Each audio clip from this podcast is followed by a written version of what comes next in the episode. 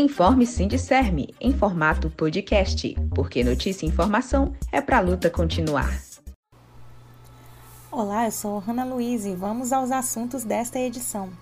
Após pesquisa realizada com a categoria, Sindicerme Teresina realiza Assembleia Geral Presencial na quarta-feira, 30 de junho.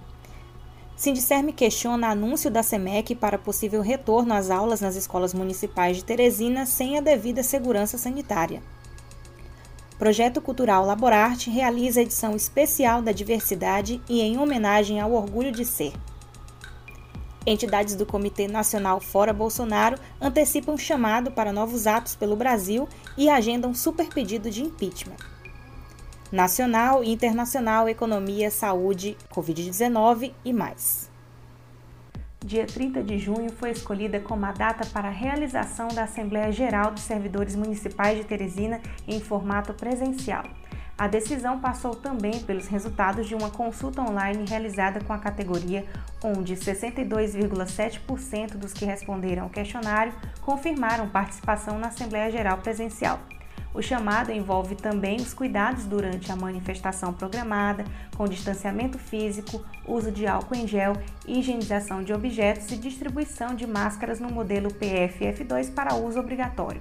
Dentre as pautas de discussão estão a revisão anual de salários, atualização e pagamento retroativo das mudanças de nível, pauta de negociações junto à Prefeitura, IPMT, luta contra a reforma administrativa, pautas da saúde, educação, jurídico e outros assuntos.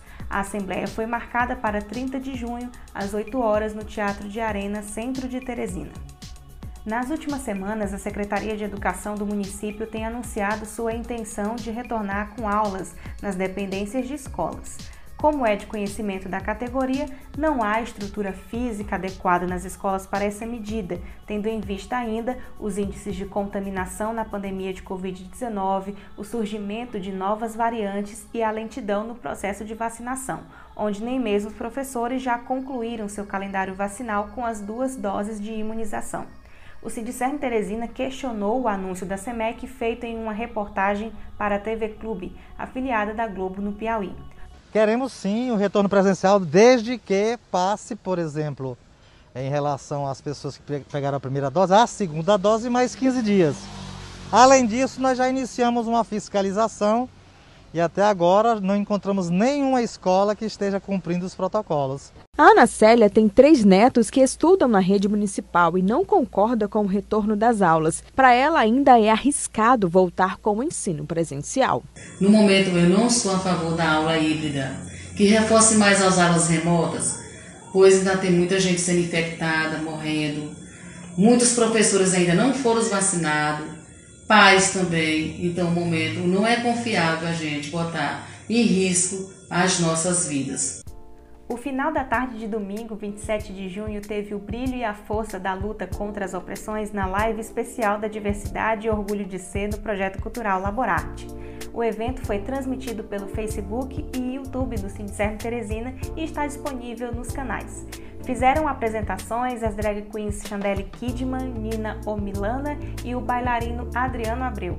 A música de Benício Bem fechou a programação que celebrou o orgulho de ser LGBTQIA+, e reforçou a necessidade de defender os direitos dessa população pelo fim das opressões, para derrotar o capitalismo que oprime a classe trabalhadora e celebrar as histórias de vida em alusão à data do Dia do Orgulho de Ser.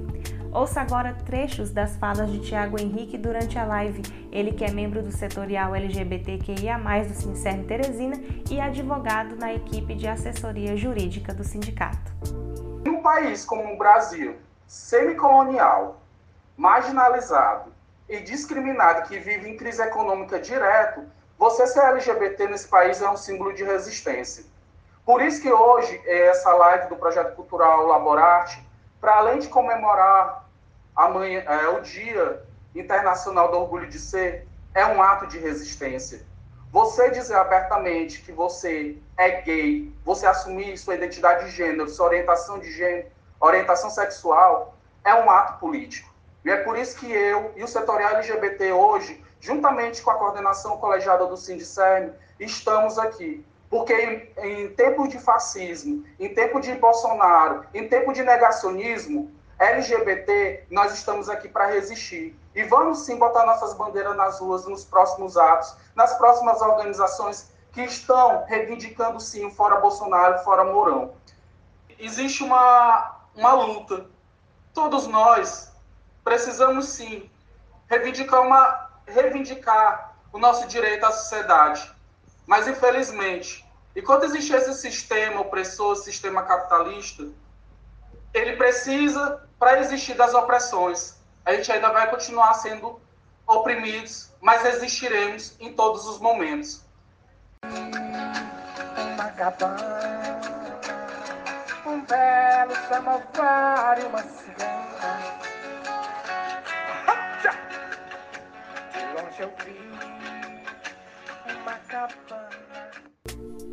Entidades do Comitê Nacional Fora Bolsonaro antecipam chamado para novos atos pelo Brasil, com previsão de grandes atos nacionais para o dia 3 de julho, bem como esquentas por todo o país.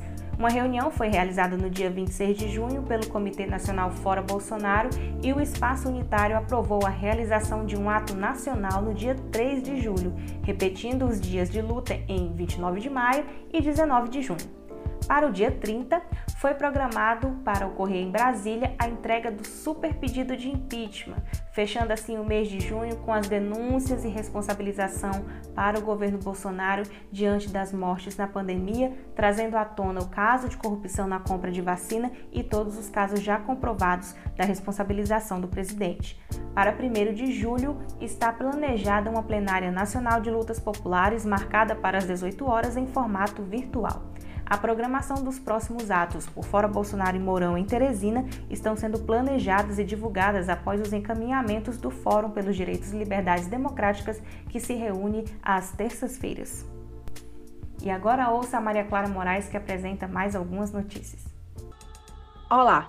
A noite da última sexta-feira, 25 de junho, foi movimentada na CPI da pandemia. O deputado federal Luiz Miranda, do Democratas do Distrito Federal, e seu irmão Luiz Ricardo Miranda, servidor concursado do Ministério da Saúde, denunciaram irregularidades na compra da vacina Covaxin e Diana produzida pelo laboratório Barat Biotech. Segundo os depoentes, a compra da vacina seria intermediada por uma empresa nacional e envolveria comissão de mais de 200 milhões de reais. Entre tumultos e bagunças, ao final da sessão, parlamentares que lideram a CPI deram uma coletiva, na qual afirmaram estar diante de um caso gravíssimo e apontaram a possibilidade de levar o tema ao STF e de seguir com o processo de impeachment. O pior dos resultados de todos os acontecimentos é a chegada ao patamar de 511 mil mortes, das quais ao menos 95 mil poderiam ser evitadas com vacinação. Em pesquisa divulgada no dia 24 de junho, os dados revelaram que a aprovação do governo Bolsonaro mostrou nova queda. A aprovação por meio da resposta ótimo bom caiu para 23% e a reprovação com resposta ruim péssimo subiu para 50%, aponta a pesquisa IPEC, divulgada no G1. Segundo a divulgação, na pesquisa 26% consideram o governo regular e apenas 1% optou por não responder ou não soube. O resultado mostra que a reprovação do governo é mais do que o dobro da aprovação. Na pesquisa anterior do Instituto, em fevereiro, a aprovação do governo havia sido de 28% e a reprovação de 39%. Essas são as notícias de hoje. Para saber mais, acesse o site www.sindicermeteresina.com.br, também o blog sindicermethe.blogspot.com.